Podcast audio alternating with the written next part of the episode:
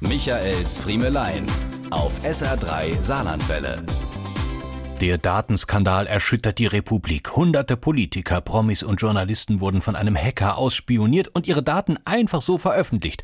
Aber was brauche ich denn einen Hacker und das Internet, um mehr über meine Kollegen zu erfahren?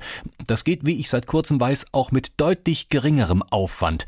Man muss dafür einfach nur zum richtigen Zeitpunkt am richtigen Ort sein. Vier Tage lang musste ich morgens beim Moderieren damit leben, dass der Laserdrucker im Sendestudio den Geist aufgegeben hatte. Vier Tage lang hatte ich morgen für morgen vergeblich auf Drucken geklickt, ohne dass ich auch nur irgendwas getan hätte.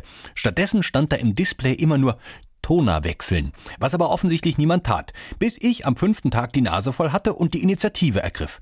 Im Schränkchen hinter dem Moderationspult hatte ich doch tatsächlich eine noch original verpackte Tonerkassette gefunden, die ich daraufhin zwischen dem Interview und dem Wetterbericht mal ebenso auf die Schnelle einsetzen wollte. Wenn Sie in Ihrem Leben jemals eine Tonerkassette bei einem Ihnen bis dato unbekannten Drucker einsetzen wollten, ahnen Sie schon, dass ich damit ein bisschen länger beschäftigt war.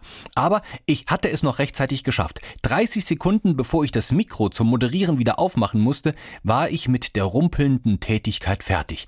Die Kassette war gewechselt, das Display strahlte nun wieder grün statt rot, aber Ruhe? Nee, Pustekuchen. Ich hatte den Mikrofonregler noch keine zwei Sekunden offen, da ging hinter mir ein Palaver los, den man wahrscheinlich im ganzen Saarland gehört hat. Der Drucker nahm seine Arbeit wieder auf und er druckte mit einem Mal aus, was sich in der letzten Woche in ihm angestaut hatte. Der hörte gar nicht mehr auf.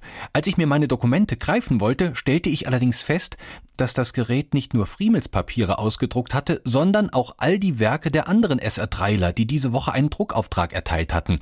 Und damit wären wir wieder beim Thema Wissen ist Macht. Glauben Sie mir, ich wollte ja gar nicht drauf gucken und selbstverständlich habe ich auch alles diskret im Papierkorb entsorgt. Aber um zu klären, was denn nun von mir und was von den anderen war, musste ich natürlich zumindest mal einen Blick über die Dokumente schweifen lassen. Und jetzt weiß ich, wie es den Kanzlern und Präsidenten dieser Welt geht, wie schwer es sein muss, mit dem ganzen Wissen umzugehen. Plötzlich weiß man Dinge, die man gar nicht wissen wollte. Die Last der Welt ruht auf mir. Ich kenne jetzt Mammografieergebnisse, Ferienwohnungsbuchungen, Fastnachtskostümbestellungen und Elternabendprotokolle. Aber ich weiß nicht, zu wem was gehört. Da bin ich auf Spekulationen angewiesen. Und seither kann ich das Kopfkino nicht mehr abstellen. Ich sehe Christian Job bei der Vorsorgeuntersuchung vor mir, stelle mir Renate Wanninger als Eisprinzessin vor und sehe Carmen Bachmann als Elternsprecher mit ihren langen Beinen auf viel zu kleinen Schulstühlen sitzen. Mein Leben ist ruiniert und all das nur wegen einer blöden Tonerkassette. Diese und mehr von Michaels Friemelein gibt's auch als SR3 Podcast.